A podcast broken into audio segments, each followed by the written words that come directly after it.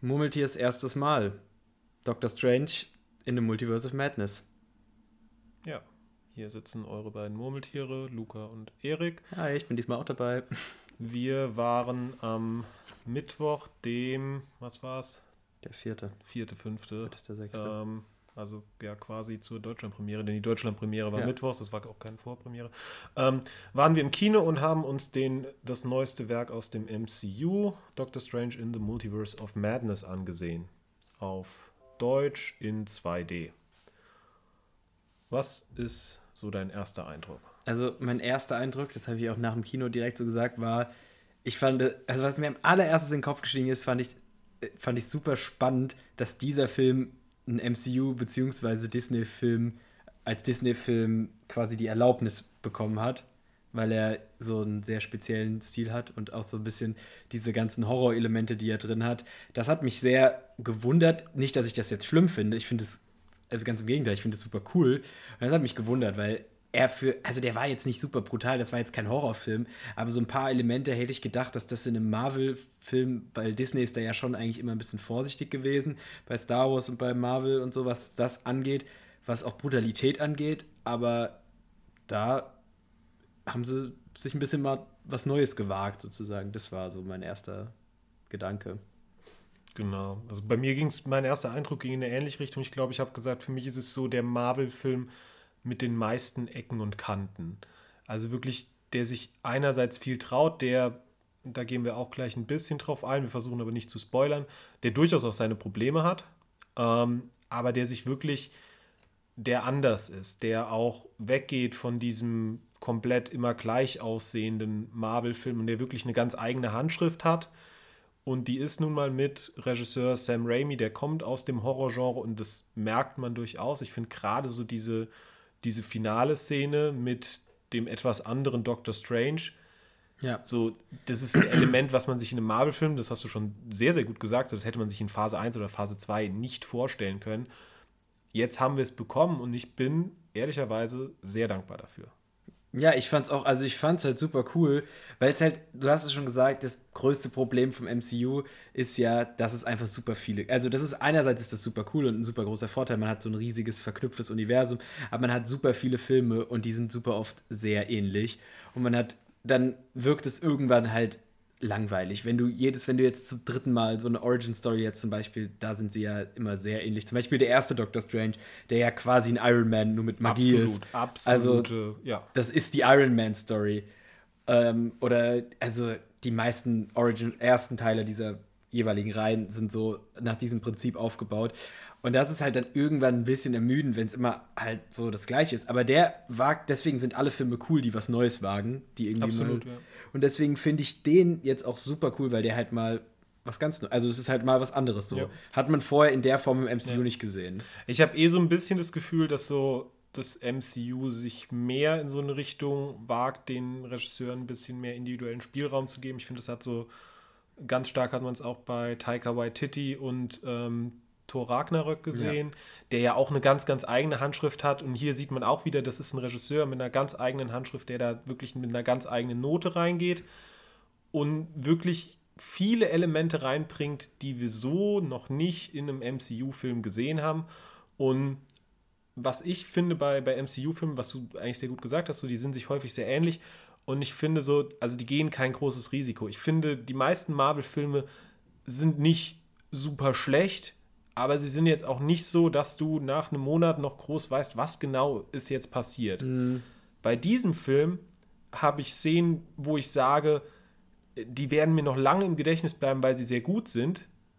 Gleichzeitig aber auch Sachen, wo ich sage, die werden mir noch lange im Gedächtnis bleiben, weil sie sehr schlecht sind. Ja. Also ich finde, das ist und deswegen so, so eine kleine These von mir. Ich könnte mir vorstellen, dass das so in der Mainstream-Zuschauerschaft einer der unbeliebtesten Marvel-Filme werden könnte, weil er Könnte ich mir tatsächlich vorstellen, ja. weil er teilweise so anders ist. Und gleichzeitig könnte, könnte ich mir aber auch vorstellen, dass der bei, bei Kritikern für viele Stellen sehr beliebt ist und dann aber, das gibt es nämlich schon noch, es gibt noch diese sehr Marvel-typischen Szenen, äh, dass die wiederum kritisiert werden. So. Also das ist es das- nämlich, ich habe teilweise, also was du finde ich auch sehr, sehr gut gesagt hast, so mit dem, ähm, dass der Film genehmigt wurde. Ja, wahrscheinlich wurde er genehmigt, weil er eben nicht den ganzen Weg gegangen Ja, ist. So. Also er, er ist halt so, es könnte noch ein Schritt mehr sein. Also er ist ja, hat halt immer noch, ist auch immer noch ein FSK 12 Genau. Film. Das ist so das. Ich habe mich im Kino ein paar Mal gewundert, aber dann dachte ich so, ja, der muss FSK 12 sein. Ich habe danach auch nur nachgucken, und war ja auch klar. Aber wenn er FSK 16 oder vielleicht sogar 18 bekommen hätte, dann hätte der Film noch mehr Sachen, also wenn man ihm so das, man wollte ihn halt wahrscheinlich auf FSK 12 drücken. Genau, natürlich, Und deswegen, man hätte ihm noch ein paar Sachen, obwohl er schon, wie gesagt, an manchen Stellen war er schon relativ brutal, aber halt für einen FSK 12 Film brutal, nicht für einen Ja. FSK 16 Film. Und was mich, was mich, was mir aufgefallen ist, auch, es gab sehr viele Jump Cuts in dem Film. Ich habe mich so häufig erschrocken. Jumpscares. Jumpscares, ja, sorry. Ich habe mich so häufig erschrocken im Kino, das ist mir auch bei einem Marvel-Film auch bis jetzt noch nicht so häufig passiert. er hatte wirklich so sehr viele, sehr klassische Horrorelemente, was zum Beispiel, und das ist etwas, was mich ein bisschen im Film gestört hat, extrem viele Frauenschreie. Also so hysterische Frauenschreie, was so, was natürlich ein sehr typisches Horrorelement ist, dieses, man sieht etwa, also vor allem eine Frau sieht etwas und fängt so an zu schreien. Das gab es verdammt häufig. Vor allem die äh, neue Charakterin und die alte Charakterin in neuer Form Ja, ich weiß, wie du meinst. ähm, haben häufig geschrien und äh, ja. Oder was zum Beispiel ein Element, was ja super Horror war, waren die, die Szenen in diesem Tunnel. Weiß nicht, ob du dich erinnern kannst. Ich versuche gerade zu überlegen. Äh, Ach ja, ja, genau, natürlich. in, ja, dem in dem Tunnel, der ist, das ist wirklich eine reine Horrorsequenz. Also Ja. von der ähm, Antagonistin, wie die in der Szene aussieht, Mhm. bis zu dem, äh, bis zu der Spannung, die aufgebaut wird, dadurch, dass eine Zeit lang nichts passiert. So, also da ist super viel aus dem Horrorbereich dabei und ähm, das ist wirklich nicht, nicht Marvel. Nee. Und das ist was, was, also mich persönlich hat es sehr, sehr gefreut. Fand es auch cool. Und andererseits haben wir dann aber auch wieder so Szenen, die sehr typisch Marvel-mäßig waren und was da mir so ein bisschen, also die waren jetzt auch nicht alle negativ, aber was mir ein bisschen negativ aufgefallen ist, war so ein bisschen der Umgang mit der Antagonistin. Ja. Die, nennen wir sie? Ja, ist schwierig. Ja, doch, müssen wir. Ja, müssen, sonst können wir Sonst schwer können wir drüber schwer reden. drüber reden. Also, ähm, Ja. äh, wenn man in den Trailer hat man ja schon gesehen, dass Wanda vorkommt und sie wird halt im Film, man konnte es im Trailer schon ein bisschen erahnen, sie steht halt nicht auf Strange Seite, sondern auf der gegnerischen Seite. Also sie Also ist sie quasi- ist die Hauptantagonistin Sie ist die Hauptantagonistin des Films. Das ist wahrscheinlich ein kleiner Spoiler jetzt, aber es Ja. war, also man konnte es sich denken vielleicht, aber ja, genau. Jetzt kannst du zu ihr sagen. Genau. Und die hat ja eine, also durchaus sehr interessante Entwicklung im MCU durchgemacht. Ähm, hat ja auch ihre eigene Se Serie mit WandaVision ähm, gehabt, wo sehr viel es auch um ihre Psyche ging. Und in diesem Film ist sie als Antagonistin und teilweise hat sie ganz, ganz tolle Szenen, wo es so ein bisschen so in ihre Verzweiflung und auch wieder um ihre Psyche geht. Das sind ihre starken Szenen. Und dann gibt es Szenen, in denen sie ähm, einfach so eine Badass Marvel-Bösewichtin, richtig 0815 repräsentiert, was null zu ihrem Charakter passt. Ja. Also wirklich so null. Und was mich auch persönlich ein bisschen rausgebracht hat, dazu, das ist ich bin normalerweise nicht jemand, der so darauf beharrt, guckt euch die Filme in Englisch an, aber ich finde die Synchronstimme Stimme von Elizabeth Olsen ist wirklich nicht gut. Nee, die ist ganz Also- komisch auch. Zumal das mit dem Akzent ist ja eh schon immer so ein Ding. Mhm. Im Englischen haben die das aber irgendwie geschickter gelöst, weil im, also, weil sie ihn halt selbst, dann verliert sie ihn so Ja. Stück für Stück, aber im Deutschen hat sie ihn mal, dann hat sie ihn mal nicht. Irgendwie, weil in, ich habe WandaVision zum Beispiel auch auf Deutsch geguckt, da war der Akzent auch auf einmal da und dann war er wieder weg. Ist ganz komisch. Und jetzt hat sie auch wieder gar keinen. Also jetzt spricht sie einfach ganz normales Hochdeutsch so. Ja, weiß nicht, ist irgendwie komisch. Ich, ihre Stimme ist komisch. Die von Strange finde ich super cool Die eigentlich, von die Strange, deutsche. ja, ja, die mag ich Oder auch die von Wong oder- Sehr, ja, ja. Ja. Aber die von, ähm, genau, die von ihr bringt mich raus und auch die von der äh, neuen Charakterin fand ich die Synchronstimme auch nicht Ja. super angenehm. Also das war echt so ein bisschen was, ah, also wenn ihr die Chance habt, ihn auf Englisch zu gucken, würde ich in diesem Fall raten, guckt es auf Englisch, weil gerade Elizabeth Olsen hat eine sehr coole Stimme, die auch, finde ich, sehr zu diesem Charakter mhm. Wanda mit seiner unglaublich gebrochenen Geschichte passt. Ich finde, glaube ich, fast ihre deutsche Synchronstimme dann ein bisschen zu clean. Ja, so. die ist so, ja, die ist auch irgendwie so ein bisschen höher, glaube ich, oder so. Ja. Also irgendwas ist da, ja, ja. irgendwas Elizabeth, stört. Elizabeth Olsen hat eine etwas tiefere Stimme, genau. so. Ähm, genau. Also wenn ihr da die Chance habt. Aber die Stimme ist, wie gesagt, leider nur das sekundäre Problem. Das primäre Problem ist einfach, dass diese Wanda, und das ist dann auch, ich will es jetzt nicht zu weit, äh, dieses Fass aufmachen, aber es ist ein Fass, das finde ich für mich sich schon ein bisschen mit Spider-Man aufgemacht hat, wo ein Doctor Strange sich anders verhalten hat zum mhm. Wohle der Story in Spider-Man No Way Home hat er sich anders verhalten, als er sich bisher in jedem anderen MCU-Werk verhalten hat. Auch in dem jetzt. Genau, also, also in dem verhält er sich wieder, wie sich Doctor Strange eigentlich verhält, so dieses durchaus ähm, arrogante, ähm, aber schon sehr sichere, also sehr ja. sicher, ähm, äh, keine zu großen Risiken gehend. Ja, und genau wie bei Doctor Strange in No Way Home passt Wanda in diesem Film leider nur in wenigen Szenen zu dem, was sie bisher im MCU gezeigt ja, hat. Ja, also es ist halt, es ist halt schwierig irgendwie, weil sie hat halt in WandaVision hat sie halt quasi so ihre Redemption-Story gehabt und dann war das abgeschlossen. Und dann, klar, sieht man sie am Ende von WandaVision mit diesem bösen Buch und dann hat sie dieses böse Buch und wird durch dieses Buch böse, aber das ist halt ein bisschen. Genau. Das ist ein bisschen simpel, das zu erklären. Also, sie hat halt ein böses Buch und dadurch wird sie böse. Also sie wird halt von dem Darkhold, was man auch aus WandaVision kennt, dass man hat ja in der Post-Credit-Scene von WandaVision ja auch gesehen, wie sie da drin quasi nach ihren Kindern sucht, weil sie halt im Multiversum und so, also ich will jetzt nicht zu viel von der Story, aber geht viel darum, dass um ihre Kinder und um genau. verschiedene Versionen von ihren Mitkindern und so und deswegen, sie wird halt von diesem Buch quasi korrumpiert. Also sie hat quasi wie Frodo, der den Ring hat oder so, oder äh, Ron, der den Horcrux tragen muss oder irgendwie sowas, aber ja, es ist irgendwie. Aber ihr trotzdem, Verhalten, genau, ergibt ja. trotzdem nicht sonderlich viel Sinn. Und also, was äh, jemand gesagt hat, äh, eine Person, die mit uns im Kino war, danach so, es ergibt auch wenig Sinn, dass sie quasi in WandaVision ja ihren Redemption-Arc hat mit derselben Motivation, die sie jetzt in Doctor Strange böse werden lässt. Das ist so ein bisschen ja. dieses Problem an dem, was du so gesagt hast, was einerseits sehr cool ist, dass alles zusammenhängt, was aber auch viele Probleme aufwirft. In dem Fall ist es so, dass in meinen Augen macht dieser Doctor Strange-Film die Entwicklung aus WandaVision ein bisschen kaputt. Ja, also zumal WandaVision ja wirklich auch daran beworben wurde, dass es quasi die Vorgeschichte für diesen Film ist. Ich, ich finde, du brauchst sie auch. Das ist genau, nämlich trotzdem. also ich finde, sie. du brauchst sie auch, um irgendwie wenigstens ein bisschen Wanda zu verstehen. Und ja, genau. Wir haben ja. Ähm, Sonst kennst du die Kinder ja auch nicht. Genau. Also, wir haben ja unserem Mitbewohner, haben wir ja gesagt, hier guckst du dir vorher an. Und er hat ja. auch gesagt, hinterher gesagt, so nach dem Film, dass es gut war, dass er sich vorher angeguckt hat. Also, das ist schon wichtig, das gesehen zu haben. Und trotzdem finde ich, dass der Ansatzpunkt nicht optimal ist. Ja, also man hätte es irgendwie anders ja. machen können. So, ja. Genau, aber das ist für mich wäre das auch der größte. Ja, ja, das war auch so mein größtes, mein größtes Ding. Gut, du hast noch angesprochen, wir können ja noch ein bisschen mal so von der Story weggehen. Du hast noch ein bisschen angesprochen, dass er in manchen, oder hast du es gesagt, dass er in manchen Stellen ein bisschen komisch aussieht. Also das haben wir ja auch direkt nach dem Kino gesagt, er sieht in manchen Stellen einfach irgendwie trashig aus. Vielleicht will er das auch. Das glaube ich nämlich. Also, weil das CGI ist in manchen Stellen schon sehr trashig und sieht also irgendwie also übel unrealistisch ja. aus. Vor allem, wenn sie so durch die Multiversen also es geht ja um verschiedene, der Name sagt es ja schon, mhm. Multiverse of Madness, und man hat verschiedene Multiversen oder verschiedene Universen innerhalb des Multiversums so.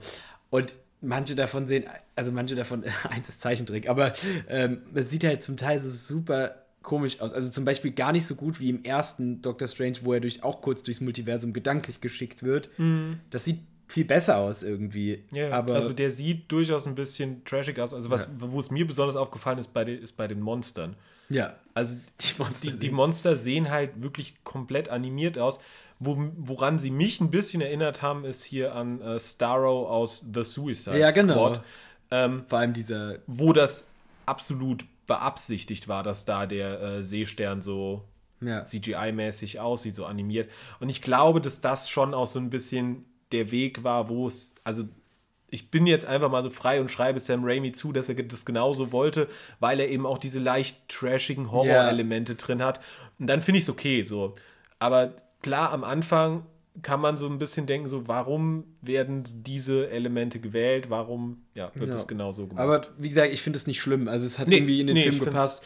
Also ich finde, ich fand es ein bisschen gewöhnungsbedürftig. Ja, so ja genau. Nachdem Luca mir vorher gesagt hat, dass der der Writer von dem Film oder der Co-Writer, auch einer von. Der Hauptwriter. Der Hauptwriter ist auch einer der Writer von Rick and Morty. Genau. Habe ich da so ein bisschen drauf geachtet unterbewusst. Und dieser Film hat mir, also wenn ihr Rick and Morty mögt, mögt ihr bestimmt auch diesen Film, weil ich finde, der hat mir so starke Rick and Morty-Vibes gegeben, vor allem die Eröffnungsszene. Wie der Film anfängt, genauso könnte eine Rick and Morty-Folge anfangen. Und die Multiversums. Ja, genau, Multiversum. Genau, also dieses ganze Multiversums-Ding. Auch, ähm, das, genau, wie sie durchs Multiversum reisen, dann generell das Multiversumsding ist ja in Rick and Morty auch ein Riesending.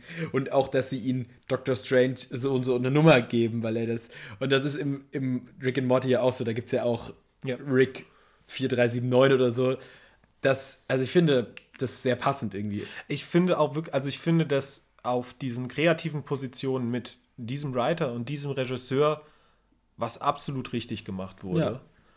Und ich glaube, dass es ihnen trotzdem ein bisschen besser getan hätte, wenn es jetzt kein MCU-Film gewesen mhm. wäre. Denn, also wie gesagt, die besten Szenen sind die, wo sie komplett so ihre Handschrift zeigen können. Und also diese, diese Eröffnungssequenz mit dem Monster, die einen da so direkt so reinschmeißt, die eben so Rick and Morty ähnlich ist, die ist super cool. Auch weil wir vorher, also weil wir nicht wirklich wissen, was gerade passiert, weil uns das so richtig reinwirft. Und die ähm, Multiversum-Szenen, wo du gesagt hast, wo es eine Zeichentrick-Szene gibt, wo es auch eine mit, wo sie Farbkleckse sind, gibt. Ja. Das ist eine super coole Szene, die es in der Form ein einziges Mal im Film gibt. Äh. Und das ist für mich ein weiterer Kritikpunkt. Das ist ein Film, der heißt In the Multiverse of Madness. Und klar, wir sehen einmal so kurz ein paar Universen und über das Farbuniversum wird auch so ein bisschen noch geredet. Aber ansonsten befinden wir uns in drei Universen. Ja. Mehr nicht. Das stimmt. Und das finde ich ist ein bisschen dünn. Also gerade wenn man es so vergleicht, das ist der äh, Writer von Rick and Morty. Rick and Morty hat uns schon so viele, so interessante Universen gezeigt. Allein diese Fernsehepisoden, finde ich, ja. sind immer sind eine der coolsten Sachen, die es in dieser Serie gibt, wo halt einfach die ähm, Autoren ihre komplette Kreativität zeigen können. Und ich glaube, dass das ein super kreatives Team ist, ähm, Raimi und ich glaube Michael Waldron heißt mhm. er aber sie durften, haben es, und das hattest du ja auch schon so gesagt, so ähm, mit, der, mit der FSK und so, sie haben es nicht voll ausspielen dürfen. Da war noch mehr Potenzial da. Genau. Ja, also, weil es halt die größte Barriere war, es muss halt da rein, also es muss halt ins MCU passen. Ja. Das ist halt ein bisschen schade, aber das andere, das Ding ist, ohne das MCU wäre so ein Film nie produziert worden wahrscheinlich. Also so ein Film quasi alleine aufzustellen, wäre halt dann auch wieder schwierig gewesen, weil ja, wenn du, wenn du Fall. die Charakter, wenn jetzt keiner Doctor Strange und Wanda kennen würde, dann würde der Film ja auch gar keinen Sinn ergeben, zum Beispiel. Ja. Also von daher ist es halt so ein bisschen Fluch und Segen mit dem MCU. Also es ist, einerseits gibt es halt das Potenzial, dass solche Filme da sind, man kann aber das Potenzial einfach manchmal nicht hundertprozentig ja. ausnutzen. Weil selbst wenn sie jetzt FSK 18 hätten machen dürfen und so, hätten sie ja immer noch das Problem gehabt, dass sie die Charaktere, dass sie halt Wanda, dass Wanda sich falsch verhalten hätte ja, für ihren Charakter, der vorher etabliert worden wäre. Äh, eine Sache, die ich noch habe, ähm, so ein bisschen, was ja so ein bisschen so ein Ding ist, was es eh in letzter Zeit immer mehr in Filmen gibt, wo Spider-Man No Way Home auch ganz klar gezeigt hat, Fanservice durch Cameo-Auftritte. Absolut. Und da setzt Doctor Strange sehr gut an, würde ich ja, mal sagen. Aber ich finde, Doctor Strange macht es, also das kann ich jetzt nicht verraten, ohne zu spoilern, aber wenn was, wie die Cameo-Auftritte quasi gehandelt werden, ist irgendwie witzig, weil das ein bisschen auch, also ich fand den Gag ein bisschen meta. Ja. Was, wenn du verstehst, was ich meine, ja. was mit denen passiert quasi. Ja. Weil das ist so ein bisschen also wenn ihr den Film gesehen habt, wisst ihr, was ich meine. Wenn nicht, dann wisst ihr es nicht. Dann guckt euch den Film an, dann wisst ihr es vielleicht. Wenn ihr die Cameo-Auftritte, also die seht ihr, genau. manche davon wurden ja auch schon im Trailer angeteased. Genau. Es kommt ja eine sehr bekannte Gruppe aus den Comics vor. Hier frage ich mich, ob das optimal war, diese Gruppe in dieser Form in einen Film zu bringen, weil das äh, Kino bei uns jedenfalls war extrem verwundert, weil sie offensichtlich nicht so Comic belesen war. Ja. Ich denke, wir können die Gruppe ja durchaus nennen, weil die tritt ja, also die wurden im letzten Trailer auch namentlich erwähnt. Ja. Also die Illuminati kommen vor. Die funktionieren ein bisschen anders als in den Comics. In den Comics ist das, ja, ist das eine multiversale, so ein multiversale Avengers quasi. Und da sind die jetzt auf ein Universum spezifisch bezogen, aber ja. Und die werden halt von sehr berühmten Comic-Charakteren, die in den Comics ähm, wirklich, also so die, die wichtigsten Marvel-Charaktere sind, sitzen quasi in diesem Gremium. Und das Witzige ist, die kamen ins Kino und es wurde halt gesagt, ja, wir sind die Illuminati und das ganze Kino hat gelacht, weil sie gedacht haben, ah, die Illuminati, die kennt man ja auch aus unserer Welt, so, oh, das ist voll lustig. Aber es ist halt, wenn man es halt nicht kennt aus den Comics, was ich auch nur weiß, weil ich, also ich habe noch nie einen Comic mit denen gelesen, aber ich weiß halt, weil ich mich vorher mit dem, weil es halt schon quasi eine Theorie ja. war über den Film. Ich habe mich halt intensiv davor mit beschäftigt. Na, ich finde, du hast gerade noch einen sehr wichtigen Punkt in Marvel-Filmen angesprochen, nämlich das Lachen. Wir kennen ja Marvel-Filme dafür, dass sie unglaublich viele ironische Sprüche dauerhaft bringen, um mhm. die Menschen zum Lachen zu bringen. Mittlerweile in Phase 4 ist es dann doch irgendwann ein bisschen ermüdend. Ja. Auch da finde ich, dass dieser Film das ein bisschen besser macht, weil er davon ein bisschen weggeht. Ja. Also passt natürlich auch nicht so sehr zum Horror-Ding dazu, aber so, und eigentlich war Dr. Strange ja so der, der so einen Spruch nach dem anderen rausgekickt hat. Das ist ein bisschen reduziert, es wird auch so ein bisschen metamäßig angesprochen. Und ich finde, das ist sehr gut gelöst worden. Ja. Also auch da wieder, man erkennt eine eigene Handschrift und das ist erstmal sehr, sehr gut. Ja, hast du noch was zu sagen, weil sonst könnten Musik. ah, ja, ich will stimmt. ganz kurz was zur Musik oh, ja, sagen. Musik Die ist äh, von, von Danny Elfman, der ich glaube, am bekanntesten dürfte er sein, weil es quasi so der Haus- und Hofkomponist von Tim Burton ist, der relativ viel orchestral arbeitet mhm. und äh, die Musik ist total cool. Die Musik war super und cool. Und die passt super gut. Mhm. Und ähm, es gibt eine Szene für mich vielleicht, also trotz der Multiversum-Szenen, die wir ähm, schon genannt haben, für mich vielleicht die beste Szene, in der mit äh, Partituren gekämpft wird. Um es mal so zu sagen. Ach so, ja. Äh, die ist das war Soundschnitttechnischer. Ja, also das habe ich schon wieder ganz vergessen. Das wollte ich unbedingt ansprechen. Das war die coolste, also es war meiner Meinung nach war das die coolste Szene im Film. Die, die war absolut. Also, also vor allem war das die kreativ, eines der kreativsten Sachen, die man in so einem, die ich in einem Superheldenfilm je gesehen habe. Und, so ein Kampf. Ja. Der so mit unter, also mit Musik, ein Kampf mit Musik, der mit genau. Musik und, und, und so es ergibt, cool. es ergab halt auch vollkommen Sinn genau. zu Doctor Strange und so. Und das ist halt, ja, das sind die Momente, wo ich so gemerkt habe, dass das ein Film ist, der mir auch eben länger im Gedächtnis bleiben wird, weil das genau so eine Szene ist, die werde ich, glaube ich, an die kann ich mich vermutlich noch in einem Jahr erinnern. Ja. Und. Also ich habe sie jetzt schon vergessen nach einem Tag. und das ist für mich eine Szene, die mir im Kopf sagt, ich möchte diesen Film nochmal sehen. Ja, ich möchte ihn auch nochmal sehen. Und das ist bei, bei Marvel-Filmen habe ich das nicht immer. Bei Marvel-Filmen denke ich manchmal, okay, jetzt habe ich den, jetzt weiß ich, wie es in der insgesamten großen Story weitergeht. Jetzt muss ich den Marvel-Film muss ich jetzt nicht nochmal sehen. Diesen Film möchte ich nochmal ja. sehen, weil ich glaube, der hat auch beim zweiten und vielleicht auch noch beim dritten Mal was zu bieten. Ja, und der ist auch nicht zu lang. Also er ist, er ist von der Länge her voll okay. Also ja. er geht zwei Stunden, der ist genau, er ist, er ist relativ kurz für ja, die für, für die aktuelle Kino ja. sozusagen und für ja. die aktuellen Superheldenfilme. Und deswegen war der Film auch, also ich war wirklich auch zum Teil an den Stuhl gefesselt. Also ich fand ihn super spannend, auch ja. in vielen Aspekten. Ich fand den auch echt. Und das war halt mal wieder schön, mal nach zwei Stunden aus dem Kino rauszukommen und nicht die letzte halbe Stunde da zu sitzen und völlig aufs Klo zu müssen. Ja, das absolut. ist immer so das Problem bei drei Stunden Film. Ja. Ja.